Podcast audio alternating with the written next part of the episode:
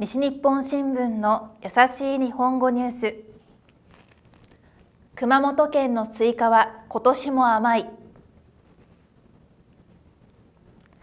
熊本県の鹿本地方はスイカで有名です。400人ぐらいの農家がスイカを作っています。スイカは暖かくした場所で育てます。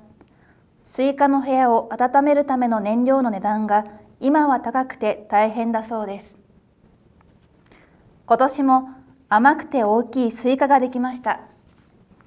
2月農家の人たちが今年初めて960個のスイカを東京や大阪の市場に送りました。